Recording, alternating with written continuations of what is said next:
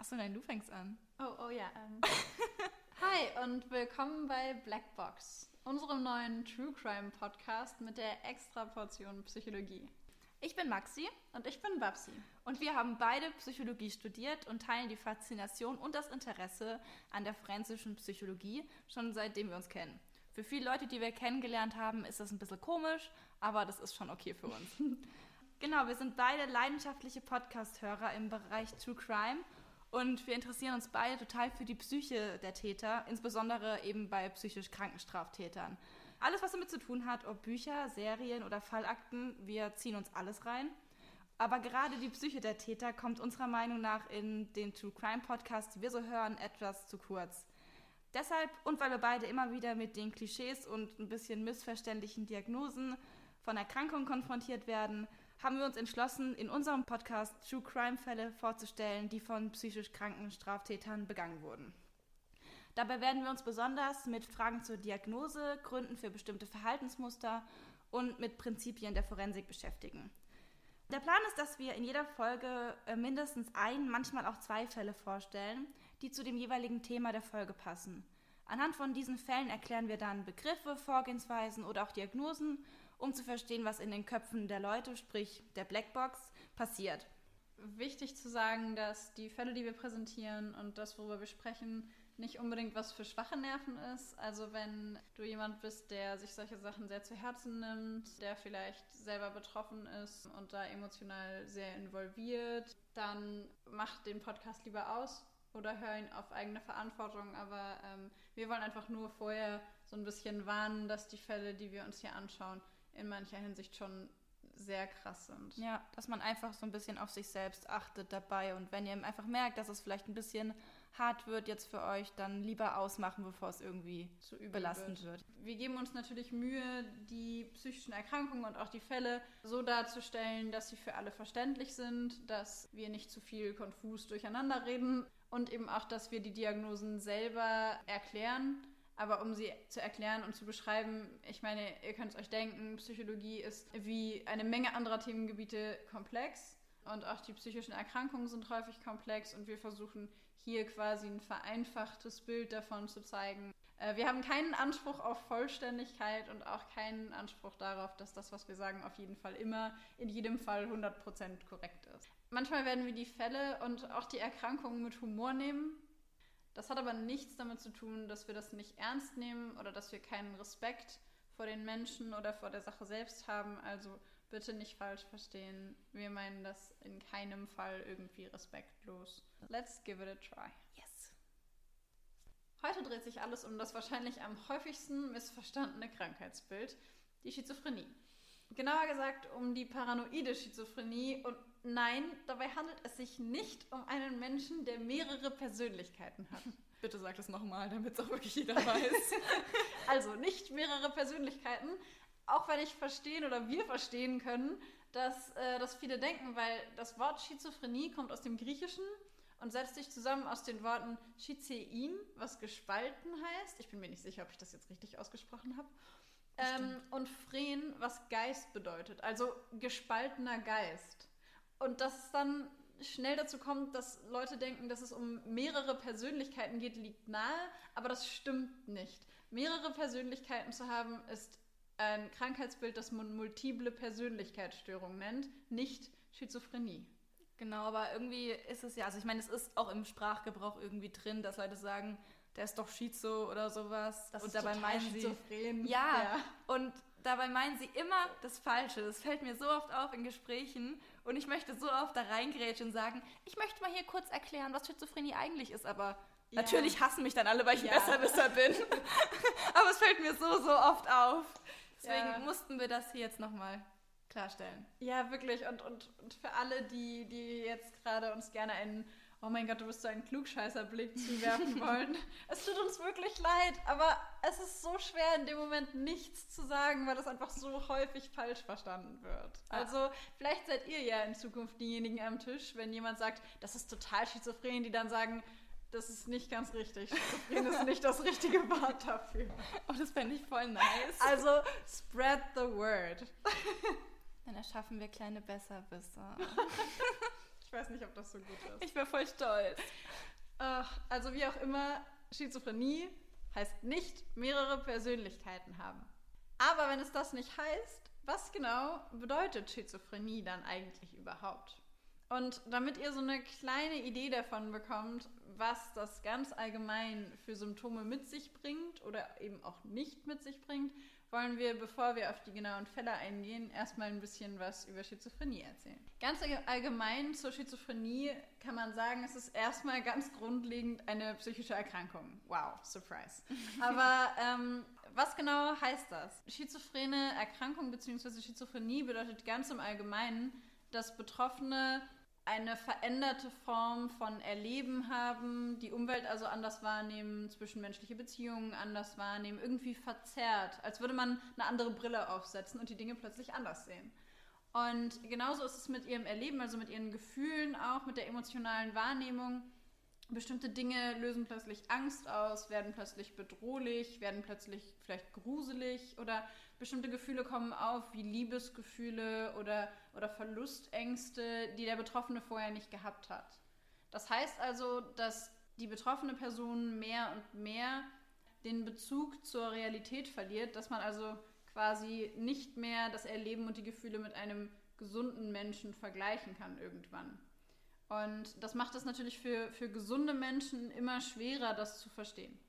Und der Schizophrene bewegt sich also quasi in in einer anderen Realität, die für ihn aber genauso real ist, wie für uns unsere Realität ist. Und weil Schizophrenie sich in mehreren Phasen abspielt, ist es so, dass ganz klassisch, also der klassische Verlauf ist, dass am Anfang häufig ein, ein traumatisches Erlebnis oder eine schwerwiegende Krise auftritt, ein Ereignis, das den Betroffenen sehr mitnimmt oder emotional sehr berührt. Und daraufhin folgt dann eine Phase, die nennt man eine passive Phase oder auch Prodromalphase genannt. Für diejenigen, die nochmal irgendwann besser besser spielen wollen. und in dieser Phase geht quasi die Motivation der Betroffenen runter. Sie entwickeln sowas wie depressive Gefühle, sie sind nicht gut drauf, antriebslos, motivationslos. Quasi wie so ein Tief kann man sich das vorstellen. Und danach wird quasi die Schizophrenie mit der aktiven Phase angeknipst.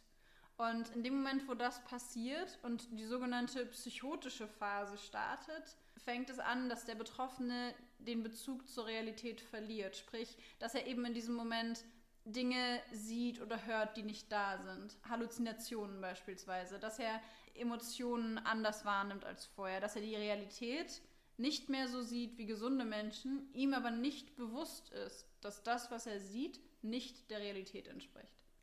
Die häufigste Form der Schizophrenie ist die paranoide Schizophrenie. Dabei liegt der Schwerpunkt auf den Wahnvorstellungen und auch den Halluzinationen. Die Halluzinationen sind bei der paranoiden Schizophrenie meistens akustisch. Also sprich, sie hören oft Stimmen, sie hören Geräusche, die nicht da sind. Und ähm, Wahnvorstellungen, sprich, dass sie verfolgt werden, zum Beispiel dass sie das Gefühl haben, dass andere Leute ihre Gedanken hören können oder dass andere Leute ihnen Gedanken eingeben können, dass sie von der CIA verfolgt werden. Genau so kann man sich das dann ungefähr vorstellen, dass es da meistens ein Verfolgungswahn ist, der auftritt, worunter die Patienten dann eben total leiden. Und vor allem in der paranoiden Schizophrenie, wenn es eben dann akut ist, passiert es dann oft, dass diese Patienten sich eben einigeln, sprich dann eben gucken, dass sie in ihrer Wohnung bleiben, dass sie die Rollläden runter machen, äh, Mobiltelefone ausschalten, weil sie können ja abgehört werden, sich nicht mehr mit Freunden, Familie treffen, weil die hören ja ihre Gedanken, geben ihnen Gedanken ein, verraten sie. Das wären so die Hauptsymptome von einer paranoiden Schizophrenie, die da meistens auftreten. Die fühlen sich dann eben auch oft bedroht eben dadurch, was dann eben selten, aber manchmal zum Verhängnis für die fürs Umfeld werden kann und auch natürlich für sie selbst. Ja, klar. Ähm, Schizophrenie zeigt sich eben, wie du schon gesagt hast, in verschiedenen Phasen und gibt es dann eben diese aktiven Phasen, was man in der Psychologie ja bei uns dann Positivsymptomatik nennt. Also alles, was Überschussreaktionen sind, alles, was dazukommt. Das habe ich mir immer gemerkt bei den Prüfungen. Sehr ähm, schlau. Ja, ne? Alles, was dazukommt, sind dann die positiven Symptome, sprich, was halt in der Psychose passiert. Alles, was man eben kennt als klassische Schizophrenie. Halluzinationen, Wahnvorstellungen, wo die Halluzinationen übrigens auch alle möglichen Formen annehmen können. Also die können ähm, akustisch sein, die können visuell sein, auch Geschmacks- oder Geruchshalluzinationen können auftreten und sogar taktile Halluzinationen, sprich, dass Betroffene eventuell manchmal eben spüren, dass jemand sie zwickt oder sie kitzelt und dass eben, ja, solche Sachen können da auch halluziniert werden. Klar. Genau. Ich habe einmal von einem Fall gehört, den ich total verrückt fand, was das anging. Und zwar hat da jemand tatsächlich Löcher in seine Wohnung, also dachte, dass Löcher in den Wänden seiner Wohnung wären und dass die Nachbarn Löcher in, in die Wände gemacht haben, um ihn abzuhören und ihn zu beobachten. Und das alles nur, weil er ein kleines Loch in der Wand gesehen hat, in dem vorher ein Nagel steckte. Und das war für ihn ausschlaggebend genug, um davon auszugehen, dass die Nachbarn ihn abhören, ihn beobachten von allen Seiten. Das klingt jetzt vielleicht etwas makaber, aber er ist fast verrückt geworden vor Angst. Ja. Ähm, also es ist wahrscheinlich kann man sich so ein bisschen vorstellen, wie gefangen in deinem eigenen Horrorfilm. Genau, ja. Und dass man sich halt eben vorstellt, dass für diese Leute das halt wirklich komplett real ist, dass eben Dinge, die normalen Menschen nicht auffallen würden, dass eben dieses Falschwahrnehmen von Umweltreizen dass eben für uns, ein, für normale Menschen, ein Loch in der Wand nichts Komisches ist, so wird zugepinselt und gut ist. Ja. Und für diese Person hat es eine ganz andere Bedeutung und öffnet eine ganz neue Welt von Bedrohungen und Verfolgungsängsten, die wir uns gar nicht vorstellen können. Was aber auch noch wichtig ist zu erwähnen äh, bei der paranoiden Schizophrenie, im Gegensatz zu anderen Formen der Schizophrenie, ist, dass hier keine ähm, motorischen Einschränkungen zum Beispiel bestehen. Also man merkt vor allem eben in den ähm, passiven Phasen der Schizophrenie eben nicht, dass diese Personen erkrankt sind. So, und bevor wir jetzt direkt in die Fälle starten, nenne ich nochmal alle Hauptsymptome der paranoiden Schizophrenie. Vielleicht hört ihr ein paar raus bei unseren Fällen. Ähm, das sind einmal ähm, die Halluzinationen, meistens akustisch bei der paranoiden Schizophrenie, die ähm, für real gehalten werden. Dann Wahnvorstellungen, hier meistens der Verfolgungswahn. Gedankeneingebungen von außen, dass man eben das Gefühl hat, dass andere Leute einem die Gedanken einsetzen und der Verlust des Realitätsbezugs. Ja, und dann würde ich sagen, starten wir mal mit den Fällen. Let's go. Der Fall, den ich mir für unsere erste Folge ausgesucht habe, spielt in Österreich. Genauer gesagt in Wien. Achso, vielleicht ist vorher dazu zu erwähnen, dass wir die Fälle der anderen Personen nicht kennen. ähm, also ist der Fall nicht nur für euch neu, sondern auch für Maxi. Genau. Der 26-jährige Informatikstudent Michael T., ein dunkelhaariger, mittelgroßer Mann, hat in der Wohnung seiner Mutter übernachtet. Seit Michaels Vater gestorben ist, kommt das gelegentlich vor. Obwohl seine Eltern getrennt sind und er bei seiner Mutter aufgewachsen ist, steht er seinem Vater sehr nah. Es ist die Nacht von Samstag, den 26. auf Sonntag, den 27. März 1993. Die Wohnung von Michaels Mutter Ildiko liegt in der Gänsengasse 14 in dem gehobenen Viertel Wien-Währing. Michael hat die ganze Nacht in dem elegant eingerichteten Wohnzimmer seiner Mutter gesessen, ferngesehen und gelesen. Seiner Mutter, die eine eigene Luxusboutique ein paar hundert Meter entfernt besitzt, gefällt das überhaupt nicht. In der letzten Zeit streiten die beiden sich sehr oft. Die Nachbarn werden später berichten, dass es in den letzten Wochen häufig sehr laut in der Wohnung von Frau T geworden sei. Die Polizei ruft nie jemand. Als die Mutter sich am Sonntagmorgen auf den Weg zur Arbeit machen will, macht sie Michael erneut Vorwürfe über sein Verhalten und seinen Lebensstil. Der Streit der letzten Nacht eskaliert. Michael greift nach einem Hirschfänger, das ist ein Messer mit einer etwa 30 cm langen Klinge, das man zum Jagen benutzt, und er bedroht seine Mutter damit. Er zwingt sie, sich nackt auszuziehen und schneidet ihr das rötlich gefärbte Haar ab. Das Martyrium, das nun folgt, muss grausam für die 59-jährige Frau gewesen sein. Michael bricht ihr beide Arme und misshandelt sie. Bist du Gott? sind die letzten Worte, die sie an ihren Sohn richten kann. Danach sticht Michael seiner Mutter das Messer ins Genick. Wie ein Wild tötet er die Frau, die ihn aufgezogen hat und die ihn über alles liebt. Wieder und wieder sticht er auf sie ein, insgesamt 15 Mal. Die hilflose Frau hat keine Chance. Sie ist bereits tot, als Michael ihr die 30 Zentimeter lange Klinge ins Herz stößt. Danach schleift er seine tote Mutter vom Wohnzimmer in die Küche, weidet sie aus und trennt ihr mit einem Wiegemesser den Kopf ab. Dann packt er ihn in eine Plastiktüte und verlässt in blutdurchtränktem Trainingsanzug die Wohnung seiner Mutter. Im Flur begegnet ihm ein Nachbar, der ihn entgeistert nach den Schreien seiner Mutter fragt. Michael öffnet die blutverschmierte Plastiktüte, zeigt dem Nachbarn den abgetrennten Kopf seiner Mutter und sagt nur, ja, sie war es, die geschrien hat. Entsetzt prallt der Nachbar von ihm zurück. Michael jedoch schließt die Tüte wieder, geht teilnahmslos weiter durch den Flur und verlässt das Haus. Der schockierte Nachbar ruft die Polizei. Diese trifft wenig später bei der Wohnung ein und entdeckt dort die grausam verstümmelte Leiche von Ildikoté, von Michael jedoch fehlt jede Spur. Dieser geht mit der Plastiktüte in der Hand durch die Straßen, bis er bei der Edelboutique seiner Mutter in der Kutschergasse 44 ankommt. Der Weg zwischen der Wohnung und der Boutique ist durch eine Spur von Blutstropfen gezeichnet. Er zerbricht die Schaufensterscheiben, dringt in den Laden ein und zerstört das Ladeninnere. Schließlich nimmt er den Kopf seiner Mutter, sticht die Klinge durch den Mund und spießt den Kopf auf dem Hirschfänger auf. Diesen stellt er in das eingeschlagene Schaufenster des Geschäfts. Danach wirft er Kleidungsstücke und Einrichtungsgegenstände auf die Straße und in den Vorgarten einer Pizzeria. Der Inhaber der Pizzeria ruft ebenfalls die Polizei, während Michael weiter den Laden seiner Mutter demoliert und immer wieder Scheiß Frau schreit. Wenig später wird er von der Polizei überwältigt und festgenommen. Alles, was er zu diesem Zeitpunkt zu ihnen sagt, ist, ich wollte die Welt von meiner Mutter befreien. Der Sitz des Bösen ist nun am Ort des Bösen. Aber wie konnte es überhaupt zu dieser Tat kommen? Michaels Vater ist ein ungarischer Graf und entstammt einem sehr reichen, uralten Adelsgeschlecht. Seine Mutter kommt aus ähnlich guten Verhältnissen. Zwischen den Eltern kommt es immer wieder zu Streitigkeiten. Die Mutter ist eher bescheiden und arbeitet hart, der Vater eher verschwenderisch und ein Freund des Jagens. Die Eltern trennen sich, als Michael drei Jahre alt ist, doch er ist der Liebling beider.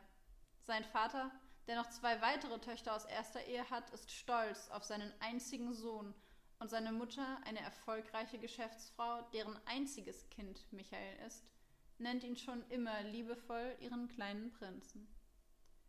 Michael wächst bei seiner Mutter und seiner Großmutter im Überfluss auf. Den größten Teil seiner Kindheit und Jugend verbringt er in Privatschulen und Internaten. Danach verbringt er ein Jahr bei der Bundeswehr.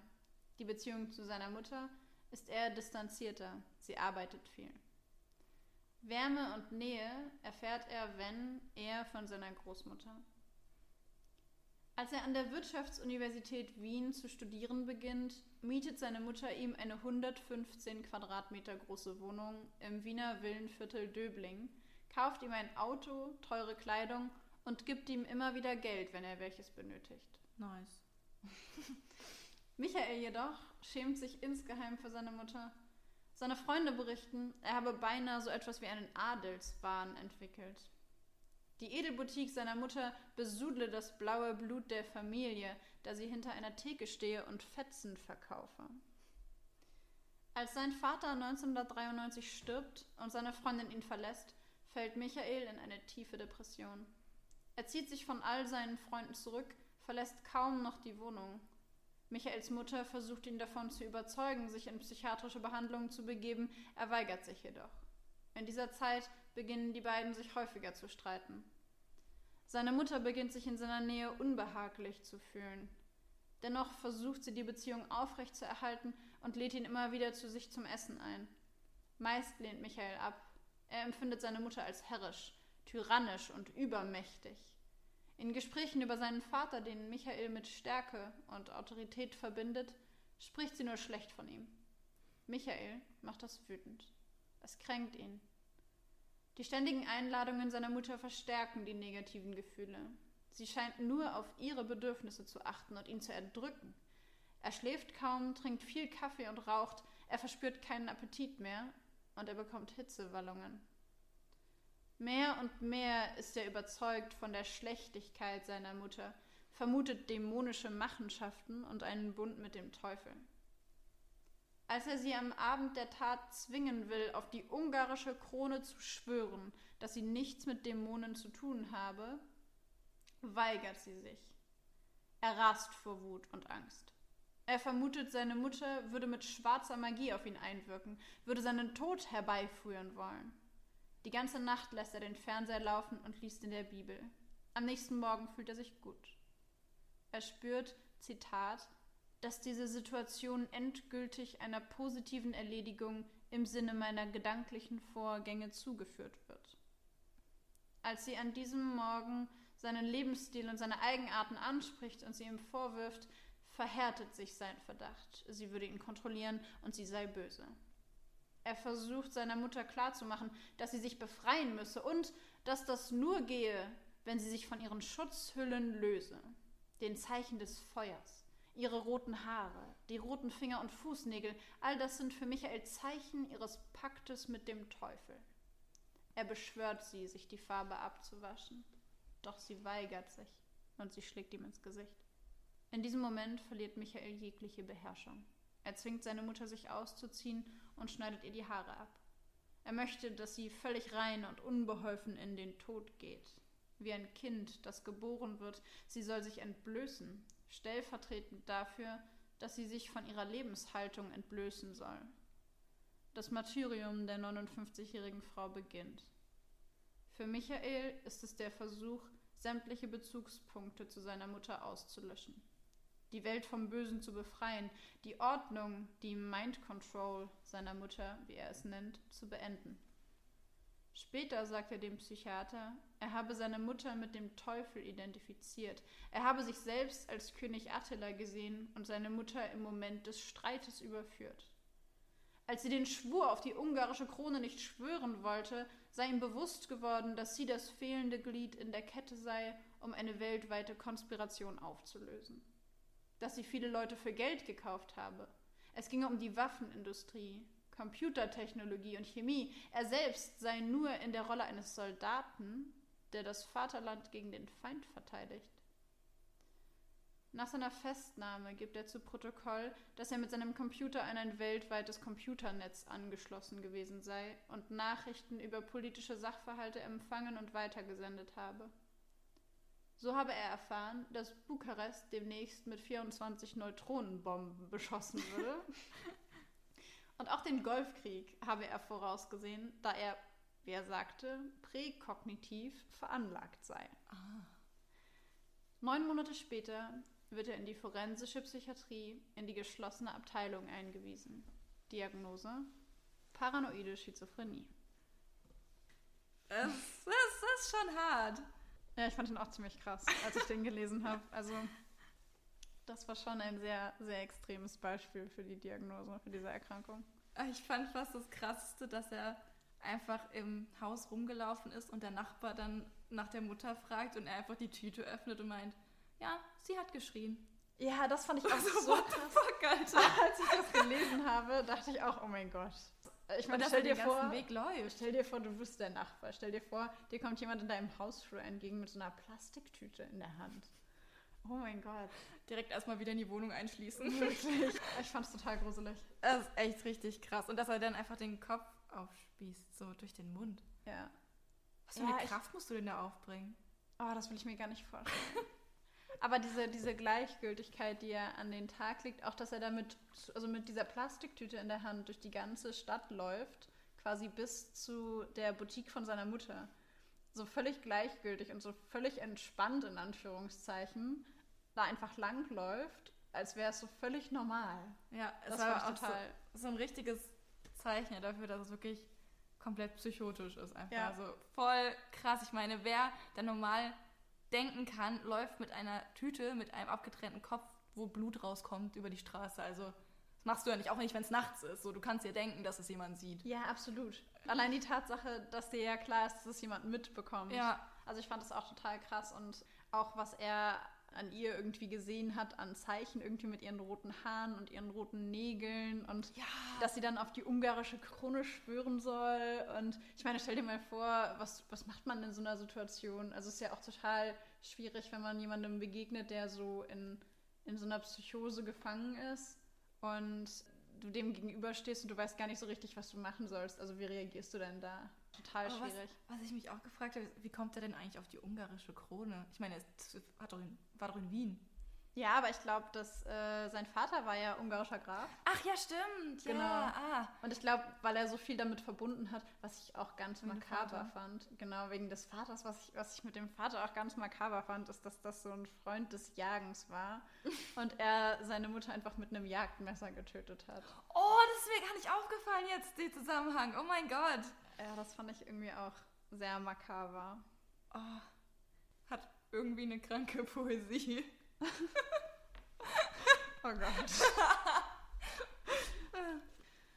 ja, das war mein Fall, der mich selber zugegebenermaßen auch echt ein bisschen mitgenommen hat, weil mir seine Mutter einfach so furchtbar leid getan hat. Oh, voll. Und auch, du hast ja gesagt, ähm, dass sie auch vorher sich schon unwohl gefühlt hat, sich noch mit ihm zu treffen und trotzdem ja gefragt hat, dass er ob zum Essen kommen will und Ja, das ist aber, aber das ist ja auch so, ein, so, eine, so eine Sache bei, bei Schizophrenen oder bei paranoider Schizophrenie, wenn du merkst, dass das jemand in deinem Umfeld hat. Ähm, also ich habe jemanden in meinem Umfeld gehabt, der hat die Diagnose bekommen und da merkst du halt schon, dass das Umfeld sich insofern verändert, als dass viele Leute entweder sehr auf Distanz gehen oder sehr viel Nähe anfangen zu suchen und also Schizophrenie hat ja unterschiedliche Phasen, wie sich das entwickelt. Darauf können wir ja später irgendwie noch ein bisschen genauer eingehen. Ja. So.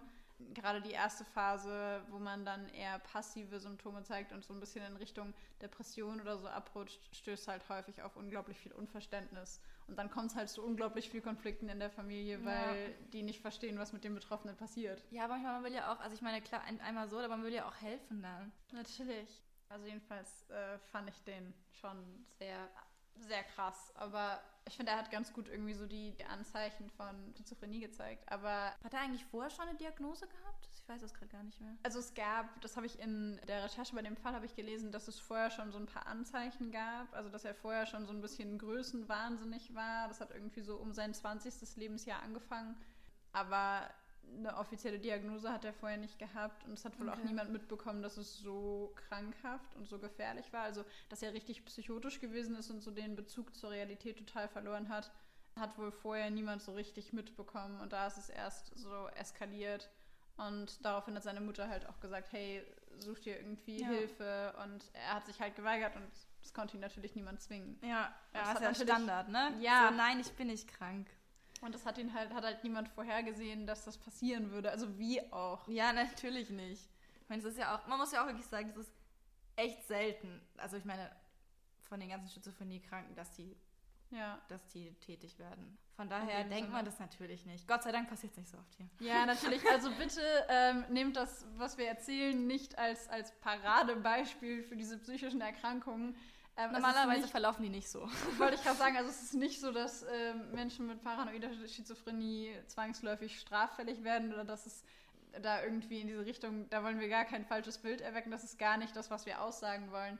Es geht eher quasi darum, wenn jemand Straftaten begeht, die, so wie ich den Fall am Anfang dargestellt habe, so völlig absurd wirken, dass man überhaupt nicht versteht, wo das, wo das herkommt, dass da eben auch so eine Diagnose dahinter stehen kann. Also nicht falsch verstehen, paranoide Schizophrenie heißt, wie wir wissen, nicht mehrere Persönlichkeiten haben, aber es heißt auch nicht, die Person ist auf jeden Fall straffällig oder wird auf jeden Fall straffällig werden. Genau. Dass die meisten bleiben friedlich. Ja. Genau. Was hast du für einen Fall mitgebracht? Ich bin sehr Einen gespannt. Fall mitgebracht aus meiner Fallkiste. okay. Mein Fall hat den Titel Den Vampir töten. Ähm, er spielt in der Nähe von München und ich habe jetzt den Mann mal Kurt B. getauft, aber auch weil ich seinen richtigen Namen, ähm, also der Name wurde ständig geändert im Internet, von daher habe ich jetzt mal den genommen. Einen, der dir gut gefällt. Kurt ist einfach ein toller Name. okay. Es ist ein scheinbar normaler Abend. Kurt und seine Freundin Gerhild sitzen beim Abendessen beieinander. Sie haben sich vor zwei Jahren kennengelernt und sind vor einiger Zeit zusammengezogen. Sie unterhalten sich. Es ist ein gemütlicher Abend. Gerhild steht auf und öffnet das Fenster, um frische Luft hereinzulassen. Als sie sich wieder umdreht, steht Kurt ganz nah vor ihr und befiehlt ihr, sich auf einen Stuhl zu setzen.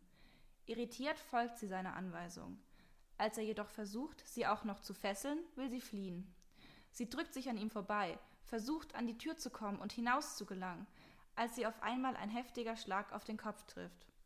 Kurt hat sich einen Stein genommen und ihr damit auf den Hinterkopf geschlagen. Immer wieder schlägt er damit auf Gerhilds Kopf und ihr Gesicht ein. Sie schreit, fleht ihn verzweifelt an, aufzuhören. Doch Kurt hört nicht auf. Immer weiter schlägt er zu. Dann erwürgt er sie mit Hilfe ihres Halstuchs. Nachdem er sicher ist, dass sie nicht mehr atmet, sticht er mit einem Messer 22 Mal auf seine Freundin ein und zertrümmert ihr Gesicht mit einem Hammer. Damit jedoch nicht genug. Kurt schneidet den Brustkorb der Leiche seiner Freundin auf, entnimmt ihr Herz und legt es in den Gefrierschrank. Danach enthauptet er sie, trennt die Hände und die Füße ab und legt alles zu dem Herz ins Gefrierfach. Oh mein Gott. Dann sieht er sich um, greift mit seiner blutverschmierten Hand zum Telefonhörer und ruft die Polizei an. Er bittet sie, schnellstmöglich zu kommen. Sie könnten nun die Leiche seiner Freundin abholen. Oh, ich habe gerade Gänsehaut bekommen. Ja, jetzt stellt sich die Frage, wie kam es dazu? Kurt wurde 1966 als drittes von vier Kindern geboren. Sein Vater, ein psychisch kranker Handwerker, war selten anwesend, gewalttätig und dem Alkohol stark zugeneigt. Auch die Mutter litt unter schweren Depressionen. Psychische Erkrankungen waren auch in der weiteren Familie nicht unbekannt. Im Alter von 22 Jahren beging Kurts älteste Schwester Selbstmord. Sein Bruder kam wegen einiger Straftaten, darunter auch einem Sexualdelikt, in Haft. Kurt selbst besuchte die Hauptschule, arbeitete zuletzt als Tischler. Von Bekannten wird er als netter, freundlicher Mensch bezeichnet. Eventuell etwas steif, aber sonst ganz normal und unauffällig. Der Schein trügt jedoch. Kurt entwickelt bereits früh psychische Auffälligkeiten. Zwischen seinem 12. und 13. Lebensjahr unternimmt er den ersten Suizidversuch. Mit 23 dann versucht er mit dem Auto, in dem er mit seiner damaligen Freundin und deren Sohn sitzt, in einen entgegenkommenden LKW zu fahren. Das Vorhaben misslingt glücklicherweise und er rammt den LKW nur seitlich. Der Polizei berichtet er später, er habe in dem LKW das Böse gesehen und wollte es vernichten. Nach diesem Vorfall wird er dann mehrere Male in stationäre psychische Behandlung gebracht. Während einer dieser Behandlungen lernt er neun Jahre später Gerhild kennen, die sich ebenfalls wegen einer paranoiden Schizophrenie in Behandlung befindet. Sie leidet unter Verfolgungsängsten und da sie sich besonders vor einer alten Dame aus ihrem Wohnhaus fürchtet, bittet sie Kurt nach der stationären Behandlung bei ihr einzuziehen. Kurt und Gerhild wohnen einige Zeit zusammen, allerdings gestaltet sich das Zusammenleben zunehmend schwierig. Es kommt zu häufigen Streitigkeiten und in Kurts Augen beginnt Gerhild sich verdächtig zu verhalten. Er entdeckt zudem Bissspuren an seinen Unterarmen und er hört Stimmen, die ihn warnen, er sei in Gefahr. Die Anzahl der Stimmen nimmt immer weiter zu. Kurt beschreibt sie als Dämonenstimmen. Zeitweise hört er mehr als 50 unterschiedliche Dämonen, die zu ihm sprechen. Nach einiger Zeit berührten diese Dämonen ihn sogar, allerdings nicht am Kopf, weil Kurt seinen Kopf mit Silberfolie, die er sich um den Kopf gewickelt hat, davor beschützt hat. Man kennt ihn. Am Tag seiner Tat rasiert Kurt auf Befehl der Dämonen seinen ganzen Körper. Die Dämonen drohen ihm nämlich damit, andernfalls jedes seiner Haare einzeln auszureißen. Als Gerhild dann abends das Fenster öffnet, ist für Kurt alles plötzlich ganz klar. Gerhild ist ein Vampir und sie versucht gemeinsam mit den Dämonen, ihn umzubringen. Mit dem Öffnen des Fensters lädt sie seiner Meinung nach die bösen Dämonen mit ihren Astralkörpern ein, die Wohnung zu betreten und ihr bei ihrem teuflischen Plan zu helfen. In ihren Hilfeschreien hört Kurt nicht die pure Verzweiflung einer Frau, die von ihrem Freund zu Tode geprügelt wird. Er hört ihre Rufe an die Dämonen, sie sollen Kurt endlich ein Ende bereiten. Nachdem Gerhild tot ist, ist Kurt sich sicher, dass der Dämon, der Vampir in ihr, dennoch wieder auferstehen kann. Um den Dämon am Wiederauferstehen zu hindern, schneidet er Gerhild das Herz heraus und trennt ihre Füße und Hände ab. So kann der Dämon nicht mehr auferstehen. Als die Polizei Kurt festnimmt, empfindet dieser pure Erleichterung. Der Dämon war nun nicht mehr in seiner Nähe, und selbst wenn er wieder auferstehen sollte, Kurt würde er nicht mehr kriegen. Das Gericht erklärte Kurt aufgrund seiner psychischen Erkrankung für unzurechnungsfähig. Er wurde in eine forensische Psychiatrie eingewiesen. Auch dort ist Kurt nach wie vor überzeugt davon, einen gefährlichen Dämon getötet zu haben.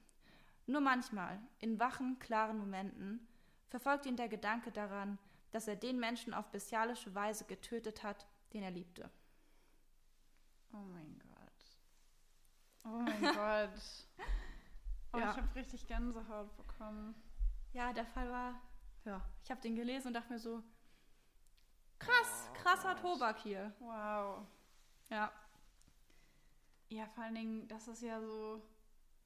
Also, das, die haben sich kennengelernt und er war in Behandlung für paranoide Schizophrenie und, Und sie sie wurde auch. auch behandelt Ja. für. Und dann haben sie sich und dann sind sie zusammengezogen und haben. Okay. Und ja, aber sie war anscheinend, also sie hat anscheinend nicht mehr so krasse Symptome offensichtlich gehabt, aber er. Aber er wohl irgendwie schon. Oh. Ja. Okay, das finde ich schon krass. Vor allen Dingen, wenn du mal überlegst, was das für eine, für eine Wahnvorstellung ist. Deine ist Freundin ist ein richtig Vampir. krasse. Weißt du, was ich mich gefragt habe? Woher kam die Bissspur am Arm? Ich habe es mich auch schon gefragt. Ich habe dazu jetzt nichts gefunden. Ich habe das nämlich dann auch gegoogelt, weil ich mir dachte, wie kann das sein, dass der jetzt Bissspuren hat? Aber ich nehme mal an, dass er sich die vielleicht selbst zugefügt hat. Ja, entweder das oder meinst du, dass so visuelle Wahnvorstellungen Ja. beziehungsweise so wieder visuelle Hal- Halluzinationen Kann natürlich auch sein. Ja. so weit gehen können, dass, Auf jeden dass Fall man was die so sieht, weit dass, gehen. Das habe ich nämlich auch überlegt, ob es vielleicht eher eine visuelle Halluzination war, dass er das dachte, Ja, dass obwohl er ich- so eine ja. Bissspur am Arm hat, obwohl die gar nicht da war. Also es kann bestimmt so weit, gebe ich mir ganz sicher. Aber ich kann mir auch vorstellen, dass er vielleicht in der Psychose sich das wahrscheinlich auch gut auch selbst zugefügt haben könnte und dann im nächsten Moment weiß er es nicht mehr und guckt sich an und ist so, wo ist die Bissspur? wo kommt das her? Oh Gott. Richtig krass. Aber dann so der Zusammenhang, so sie ist ein Vampir. So. Ja, vor allen Dingen, was für eine Struktur dahinter steckt. Also in, ich meine, das ist das, was ich an paranoider Schizophrenie und an psychotischen Zuständen oder Wahnvorstellungen so unfassbar faszinierend finde, dass sie in sich, wenn man sich mal in diese Welt eindenkt, in sich absolut logisch sind. Ja, Jeder von uns, denke ich mal, würde sich wehren wollen, wenn er das Gefühl hätte, er würde einem Vampir gegenüberstehen. ja, Und jeder von uns würde versuchen, sich zu verteidigen, wenn er das Gefühl hat, er sei in Lebensgefahr. ja. Und das ist das, was ich an diesen, an diesen Fällen bei paranoider Schizophrenie so, so schwierig finde, dass sie so weit weg von unserer Realität sind und von der Reaktion auf eine potenzielle Bedrohung, aber gleichzeitig so nah an dem, was man irgendwie sich so vorstellen kann. Weil ich meine, das klingt ja, als wärst du in irgendeinem Fall mit den Vampiren und Astralkörpern. Ich meine, natürlich denkt keiner von uns, oh ja, das äh, kann ich total verstehen, im Sinne von geht mir auch so. äh, zumindest hoffe ich, dass das keiner von uns auch denkt. Doch, Aber, holt euch Hilfe. aber ähm, ich meine nur, dass, wenn du dir vorstellst, es ist ja im Grunde wie so ein schlechter Horrorfilm, Das ist in dem du krass, dich selber ja. befindest. Ja, Und wer weiß denn, ob du selber nicht genauso handeln würdest, wenn du diese paranoide Schizophrenie hättest und du hättest diese Wahnvorstellungen. Ja, vor allem finde ich es auch bei meinem Fall so krass. Im ersten Abschnitt erzähle ich einfach, wie es passiert ist. Und dann später wird ja dann erklärt, was Kurt gesehen hat oder gehört hat. Und das finde ich einfach so krass, weil ähm, klar, man hört in, den Medien dann mal paranoide Schizophrenie oder sowas. Man hört davon und man hört, wie es passiert ist und denkt sich nur, was für eine kranke Person muss das sein? Wie muss man drauf sein, um sowas zu tun? Ja. Aber wenn man dann den Hintergrund sieht oder halt erfährt, was die Person gedacht hat, was die Person da gesehen hat, wie sie sich bedroht gefühlt hat, soll jetzt hier keine Entschuldigung darstellen, Freunde. Also es zu verstehen ist nicht es zu entschuldigen. Aber einfach da die Hintergründe zu sehen, finde ich mega interessant. Und dann muss ich es auch sagen, versteht man mehr, wie jemand sich so verhalten kann, wenn eben diese Gedankengänge da sind, wenn eben diese Angst ist, sie ist ein Vampir, sie und die Dämonen bringen mich um und die sind ja wirklich davon überzeugt, dass das passiert. Das ist ja das Und sie- perfide. Ja, und dann, du merkst, diese Betroffenen merken halt dann ja nicht, dass sie, dass es jetzt überhaupt nicht mehr logisch ist. Ich habe auch einmal mit einer Schizophrenen geredet und die war der Meinung, dass sie Gott gleichgestellt ist und ähm, wenn sie das Haus verlässt, würde Gott, weil sie wütend ist auf sie, alle Autos auf sie fahren lassen und sie versuchen damit umzubringen. Und das Ding ist, sie hat es mir alles erzählt und ich habe das ewig nicht gerafft, dass es total abstrus ist. Klar, natürlich habe ich gemerkt, die redet jetzt. Aber so wirklich das als Symptom zu erkennen, hat eine Weile gedauert, weil das einfach sie das so auch logisch erklärt und sie so davon überzeugt ist. Oh mein Gott, ja. So, wenn eine Person dir das so überzeugend erzählt und es ist ja ihre Realität, dass du dann wirklich später, als du es eigentlich solltest, wirklich bei dir Klick macht, so von wegen, hä, was erzählt die mir denn da gerade eigentlich? Ich kann das so gut verstehen. Ich hatte einmal einen Bekannten, der hat, das sich später herausgestellt hat, auch die Diagnose paranoide Schizophrenie bekommen. Und ich habe mich mit ihm unterhalten, als er schon psychotisch war. Und ich wusste nicht, dass er schon psychotisch war. Und ich wusste auch nicht, dass er gerade dabei ist, eine paranoide Schizophrenie zu entwickeln, woher auch. Und er hat damals erzählt, dass ihn nachts Aliens besuchen, die er Grace genannt hat. Und er meinte, du kannst es im Internet nachlesen. Es gibt so viele Leute, die diese, diese Aliens schon gesehen haben, die von denen schon besucht wurden.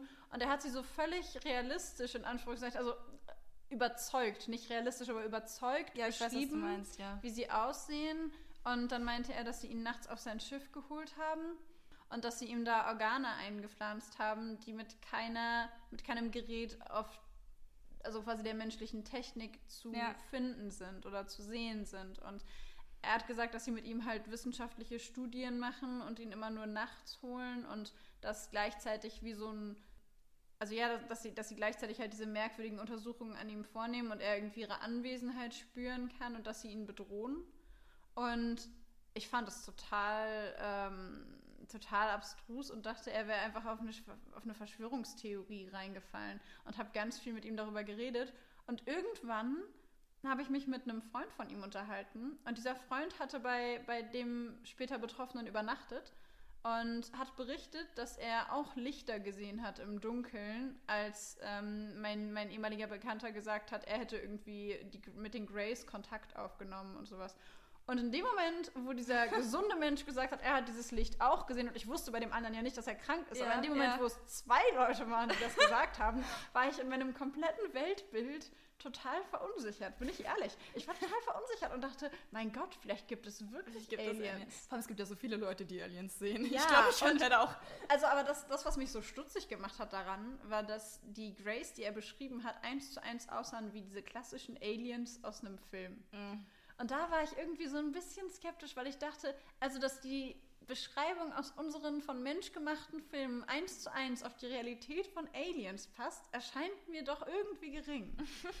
Ein bisschen. Das war aber wirklich, ich habe so lange gebraucht, bis ich verstanden habe, dass das, ähm, dass in dem Moment seine paranoide Schizophrenie quasi begonnen hat, dass er angefangen Ja. hat, psychotisch zu sein.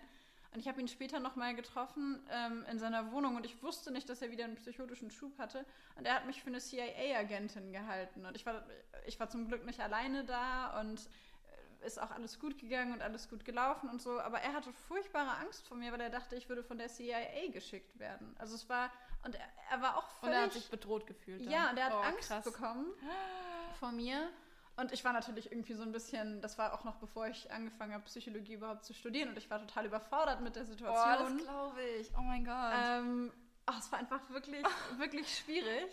Aber in dem Moment habe ich auch gemerkt, wie realistisch, also wie real, für wie real die, die nicht reale Realität ist. ja, voll. Macht dieser Satz Sinn? Hat dieser Satz gerade Sinn gemacht? Für, für mich hat er Sinn gemacht. Ich habe ich hab ihn verstanden. Nee, aber ich, ich, ich verstehe das voll. Wie gesagt, es war bei der Patientin da auch so. Das war irre. Also auch, wo ich mich dann selbst gefragt habe, so sag mal, also eigentlich dachte ich, dass ich schneller schalte bei Ja. sowas. Aber ich habe so spät geschalten erst. Oh Gott, ja. Weil es einfach, ja, so real ist. Weil es ist so real. Aber bei dem Freund da, der da war, der hat es auch gesehen. Also dieses Licht dann. Ja, der hat das Licht auch gesehen. Aber es, ich meine, wenn es schon für uns dann immer so real ist, wenn es erzählt wird, kann es ja sein, ich meine, wenn der den ganzen Abend mit dem verbracht hat und die zusammen eingeschlafen sind und was weiß ich, dann kann es ja schon sein, dass er sich dann so auch Sich so ein bisschen verrückt Ja. machen lassen hat. Er, es kann gut und sein. es dann halt so, weil ich meine, kennt doch jeder, vor, vor allem als man kleiner war und dann irgendwelche Gruselgeschichten erzählt hat und auf einmal sieht da hinten jemand eine Frau im weißen Kleid stehen und auf einmal sehen sie alle. Also, das stimmt schon, das stimmt schon.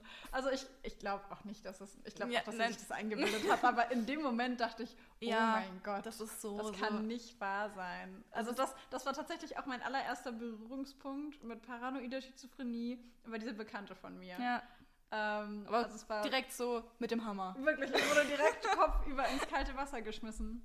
Welchen Teil ich an deinem Fall auch super spannend fand, war, du hast erzählt, dass irgendwie die ganze Familie oder viele in der Familie Probleme irgendwie psychischer Natur hatten. Hatten die auch sowas wie Schizophrenie? Ja. Weil ich habe irgendwo mal gelesen, dass es auch was mit Genetik zu tun hat. Ja, genau. Also der Vater, der hatte, soweit ich weiß, auch eine ähm, Schizophrenie. Auch, glaube ich, diagnostiziert. Oh, lass mich nicht lügen. Ich glaube, diagnostiziert, aber.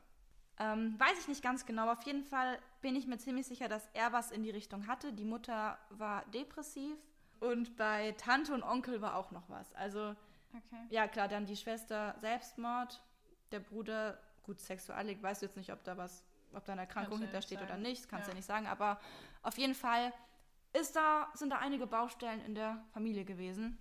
Grundsätzlich sagt man in der Psychologie ja, dass alles ein Wechselspiel zwischen Anlage und Umwelt ist bei den ähm, Erkrankungen. Oh, Das, Was? Lieb das Lieblingswort multifaktoriell bedingt. Ja, ganz genau. Lieblingswort Kombination. Multifaktoriell bedingt. Da geht jedem Psychologen einer ab. ähm, genau. Und aber vor allem bei der Schizophrenie ist es halt so, dass die Genetik mega große Rolle spielt. Also ich habe das auch nochmal gegoogelt, damit ich die Zahlen wirklich genau habe.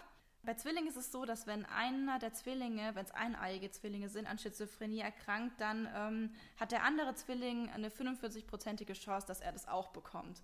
Oh mein Gott. Ähm, ja, der Vergleich dazu, das Risiko für normale Bevölkerung liegt, glaube ich, bei Ich meine, es war ein Prozent. 1%. Ja, ich glaube, das Risiko für dein ganzes Leben liegt bei ungefähr einem Prozent. Ja, wenn die Eltern Schizophrenie haben, ist das Risiko fürs Kind schon bei 12 Prozent. Also von einem Prozent für die Normalbevölkerung zu 12 Prozent, wenn deine Eltern Schizophrenie krank sind, ist schon krass. Also es ist schon eine von den Krankheiten, die wirklich krass genetisch übertragen werden. Also stärker als andere. Wollte ich gerade sagen, also Ja. man kann auf jeden Fall von einer genetischen Bedingtheit auch mitsprechen. Genau. Das Ding ist aber halt natürlich, klar, sagen ja auch die Zahlen, wenn du, wenn deine Eltern es haben, heißt es nicht, dass du es hast. Aber es kann halt einfach leichter durch irgendwelche traumatischen Erlebnisse Ja. ausgelöst werden. Das ist ja wie jede andere psychische Erkrankung auch, dass sie oft durch belastende Erlebnisse ausgelöst werden können, durch stressbedingte. Ja, das hatte ich bei, bei meinem Fall, war das ja so, dass kurz bevor das so richtig ausgebrochen ist, ist sein Vater, also ist ja Michaels Vater gestorben und seine Freundin hat ihn verlassen. Und Ja. dann ging es erst so richtig los. Aber ich habe irgendwann auch mal gelesen, allerdings verbürge ich mich nicht dafür, dass auch Cannabiskonsum dazu führen kann, wenn du sowieso schon eine Prädisposition hast, Ja. also wenn du eh schon anfälliger in Anführungszeichen dafür bist, dass Cannabiskonsum die Wahrscheinlichkeit erhöhen kann, dass du eine ähm, Schizophrenie bekommst. Ja, voll, das habe ich auch schon. Da habe ich auch mal einen Patienten kennengelernt, der das hatte. Also der hat sehr, sehr viel Cannabis geraucht und wirklich Unmengen an Cannabis konsumiert. und gleichzeitig so ein bisschen Symptome von Parkinson entwickelt Oh durch Gott. den Cannabiskonsum. Okay. Und als ich ihn gesehen habe, war er nicht psychotisch, also keine Symptome, sonst irgendwas, hat er Mhm. ganz normal gewirkt. Aber habe eben von ihm erzählt bekommen, dass er wirklich krasse psychotische Schübe hat und es bei ihm wirklich durch den Cannabiskonsum ausgelöst wurde. Also er hat eben in diesem Cannabiskonsum paranoide Phasen eben gehabt, die am Anfang er eben auf den Cannabis geschoben hat, weil das Mhm. ja natürlich manchmal passieren kann, wenn man zu viel raucht. Ja, Aber- das habe ich auch gehört, dass es Leute gibt, die das erzählen, die häufiger irgendwie einen rauchen und dann sagen, dass sie immer, wenn sie bekifft sind, irgendwie paranoid werden. Genau, genau. Und das war bei Ah. ihm so. Okay. Und dann irgendwann war es dann halt nicht mehr nur, wenn er gekifft hat, ne? Also irgendwann hat sich das dann Oh, wow. übertragen. Okay. Natürlich wusste ich jetzt nicht, was mit seinen Eltern war, wie bei ihm die Genetik aussah. Kann ja, Ja. auch sein, dass er zu dem 1% gehört, die so erkranken. Ja. Aber kann auf jeden Fall, also das habe ich da gesehen, das war schon, also er wirkte richtig in seinen Denkmustern so zerfahren, also wirklich unzusammenhängend, konnte keinen richtigen Satz bilden, also auch dieses Rumspringen, was auch so typisch ist für Schizophrenie-Kranke, was aber nicht so bekannt ist, dass die wirklich einen Satz sagen und der nächste Satz ist komplett sinnlos dann hinten dran gehängt. So. Und komplett aus dem Kontext Voll, gerissen. voll. Ja. So, soll ich jetzt die Aufgabe machen? Der Adler fliegt hoch. So, sowas. So, wo du dir denkst, what? Oder Neuschöpfung von Wörtern, die du noch nie gehört hast und für ihn machen die voll Sinn. Oh ja, davon, das habe ich auch äh, super viel gelesen, super viel so mitbekommen aus solchen Fällen, dass Leute das häufig machen. Ja, und bei ihm war das ganz stark. Also hat mir wirklich gemerkt, dass die, die Denkmuster komplett, ich würde sogar sagen, komplett eingefallen waren. Also ich habe Ja. wirklich den, den Eindruck gehabt, er kriegt leistungsmäßig nichts mehr auf die Reihe. Aber was genau macht man denn jetzt, wenn eine Schizophrenie bzw. eine paranoide Schizophrenie diagnostiziert worden ist? Momentan ist es so, dass die Behandlung in Deutschland so aussieht, dass die Patienten mit Medikamenten und Psychotherapie behandelt werden. Sprich, es gibt dadurch, dass die Schizophrenie häufig neurochemische Ursachen hat im Gehirn, gibt es häufig Neuroleptika beispielsweise, die angewendet werden, um das zu behandeln, aber auch eine Reihe von, von anderen Psychopharmaka, um eben in erster Linie die psychotische Phase, also die Phase, in der man quasi Symptome entwickelt wie Halluzinationen oder Verfolgungsangst, dass man eben diese Phase verkürzt oder diese Symptome besser gesagt abmildert. Das ist, glaube ich, eigentlich der wichtigere Punkt, dass man die Symptome abmildert und den Verfolgungswahn und die Halluzinationen abdämpft oder vielleicht sogar dafür sorgt, dass sie aufhören. Das Problem bei schizophrenen Patienten ist meistens, dass das mit der Krankheitseinsicht eine schwierige Geschichte ist. Also mhm. auf der einen Seite ist es halt so, dass natürlich man, wenn man eine paranoide Schizophrenie entwickelt hat, die Dinge, die man erlebt, ja für real hält. Das ist ja das Perfide an dieser Krankheit. Das haben wir jetzt schon ein paar Mal so herausgestellt, dass bei Schizophrenen, dadurch, dass sie das für die Realität halten, es sich für sie auch völlig nachvollziehbar und real anfühlt. Ja. Und da ist die Einsicht daran, dass man eine Erkrankung hat, die einem das vorgaukelt, natürlich schwierig. Und wenn man sich jetzt mal selber vorstellt, man würde diese Diagnose bekommen, ist es natürlich auch nachvollziehbar, dass das mit dem eigenen Ego schwer zu vereinbaren ist, sich selber zuzugestehen, dass man eine paranoide Schizophrenie hat, die man behandeln muss und mit der man umgehen muss.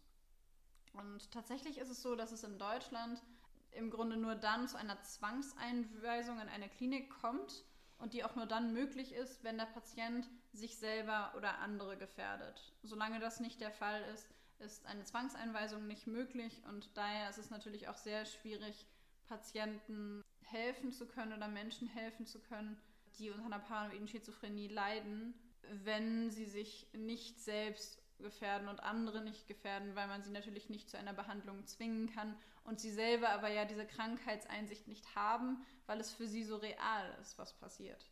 Ganz allgemein ist es so, dass der Verlauf der Krankheit so unterschiedlich ist, dass ich glaube, dass keiner von uns beiden eine wirklich allgemeine Aussage dazu machen kann. Es gibt ähm, einige Patienten, die nur eine einzige akute Phase in ihrem ganzen Leben haben und danach, also ein einziges Mal Halluzinationen, Psychose, Realitätsverlust, quasi ein Horrorfilm in deinem eigenen Leben. Das Kopf. beginnt äh, in deinem eigenen Kopf, ja, das trifft es vielleicht sogar besser. Das passiert einmal in ihrem Leben, irgendwann verschwindet es von alleine oder es wird behandelt und verschwindet dann. Und dann passiert das Ganze nie wieder. Und andere Patienten erleben einen schweren Verlauf und entwickeln eine chronische paranoide Schizophrenie oder eine chronische Schizophrenie im Allgemeinen und leiden dann unter einer ersten psychotischen Phase, haben dann Negativsymptome möglicherweise, sind vielleicht eine Zeit lang komplett symptomfrei, haben also weder depressive Emotionen, sind nicht antriebslos, haben aber auch keine Halluzinationen, leben also völlig normal. Und dann plötzlich taucht diese Krankheit wieder auf und verursacht wieder Probleme, ob jetzt durch Halluzinationen oder durch eine depressive ähm, Episode. Und äh, da gibt es eben Patienten, die immer wieder akute Phasen erleben und die dann immer wieder behandelt werden müssen mit Psychotherapie und mit Medikamenten. Und ganz allgemein ist es so, zumindest nach meinem Kenntnisstand, vielleicht weißt du da mehr, dass man Schizophrenie oder paranoide Schizophrenie per se nicht heilen kann. Aber was man auf jeden Fall kann, ist lernen, damit umzugehen.